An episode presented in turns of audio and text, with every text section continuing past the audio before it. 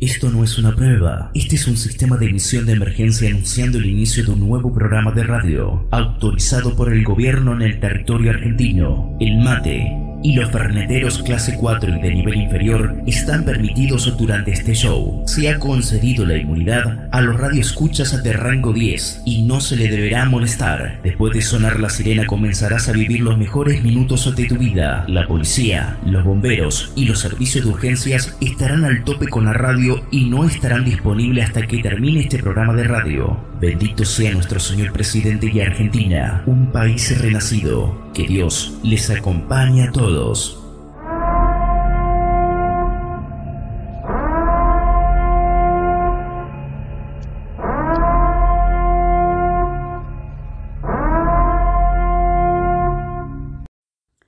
Bienvenidos o bienvenidas al podcast de Arturo Humberto Ilia. Las elecciones se llevaron a cabo el 7 de julio de 1963. Ilia ocupó el primer lugar.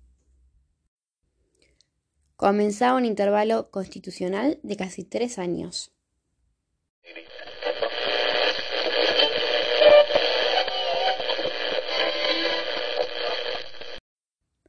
¿Te cuento un poco de quién fue Ilia?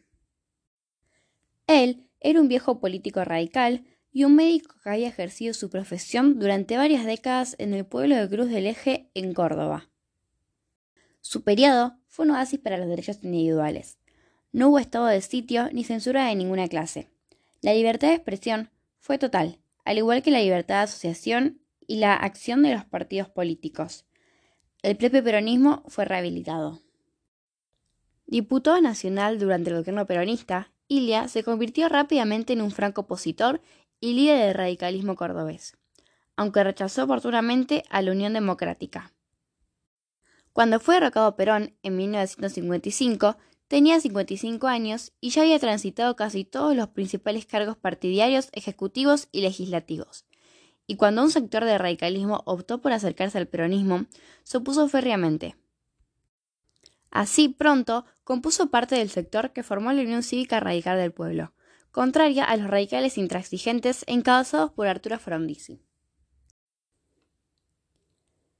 Este político, quien se destacó por su honestidad, vivió en Europa entre 1933 y 1934 y presenció el naciente fascismo al asistir a los actos públicos de Hitler y Mussolini.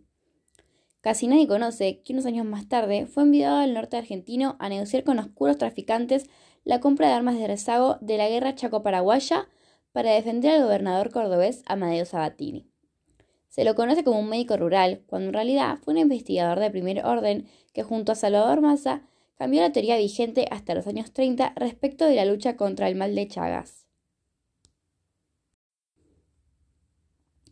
Con un equipo de gente honesta y profesional, redujo la inflación, hizo crecer el PBI, la balanza comercial tuvo saldo positivo, no tuvo que pedir un solo crédito del Fondo Monetario Internacional y había poca desocupación no tocó un peso de los fondos reservados.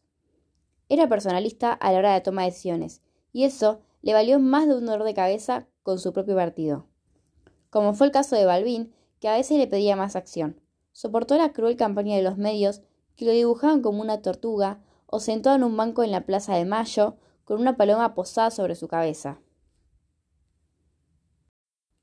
Dos años y ocho meses duró la gestión de quien alguna vez recibió el mote de tortuga. A pesar del corto periodo, los resultados de su gobierno fueron sorprendentes, con positivos guarismos, muchos de los cuales jamás se volverán a repetir. Ilia era gran jugador de póker, amante de la yoga, del budismo y del pacifismo gandiano. También era un ávido lector, con sólidos conocimientos de filosofía, artes, historia universal y cultura general. Le gustaba jugar al tenis y a la pelota, Bailaba muy bien el tango y en la música tenía especial predilección por Beethoven. Cuando asumió como presidente, pidió que para la función de gala en el Teatro Colón de la noche de su asunción ejecutaran la novena sinfonía.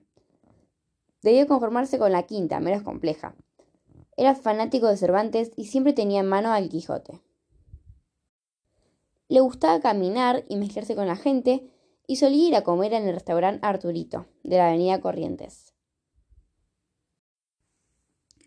Esa mañana del martes 28 de junio de 1966 salió caminando de la Casa Rosada. tuvo oportunidad de decirle a un oficial del ejército, ustedes no representan a nadie, ustedes son salteadores nocturnos. Ilia rechazó cobrar la jubilación de privilegio de presidente.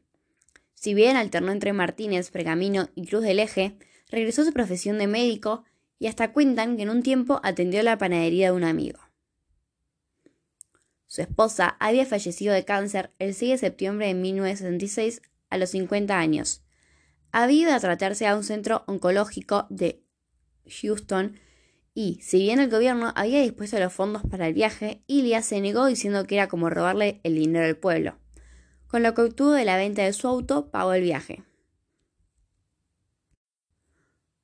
Murió a las 20.35 del 18 de enero de 1983 en la habitación 19 del Hospital Privado de Córdoba, a sus 82 años. En cierta oportunidad le preguntaron si era difícil gobernar. No, es muy fácil, dijo. Solo hay que ser honrado y cumplir con la Constitución. No hicieron caso a su última voluntad. Lo sepultaron en el Panteón de los Caídos de la Revolución de 1890 en el cementerio de la Recoleta. Él quería descansar en su entrañable cruz del eje, si al fin de cuentas era el médico del pueblo.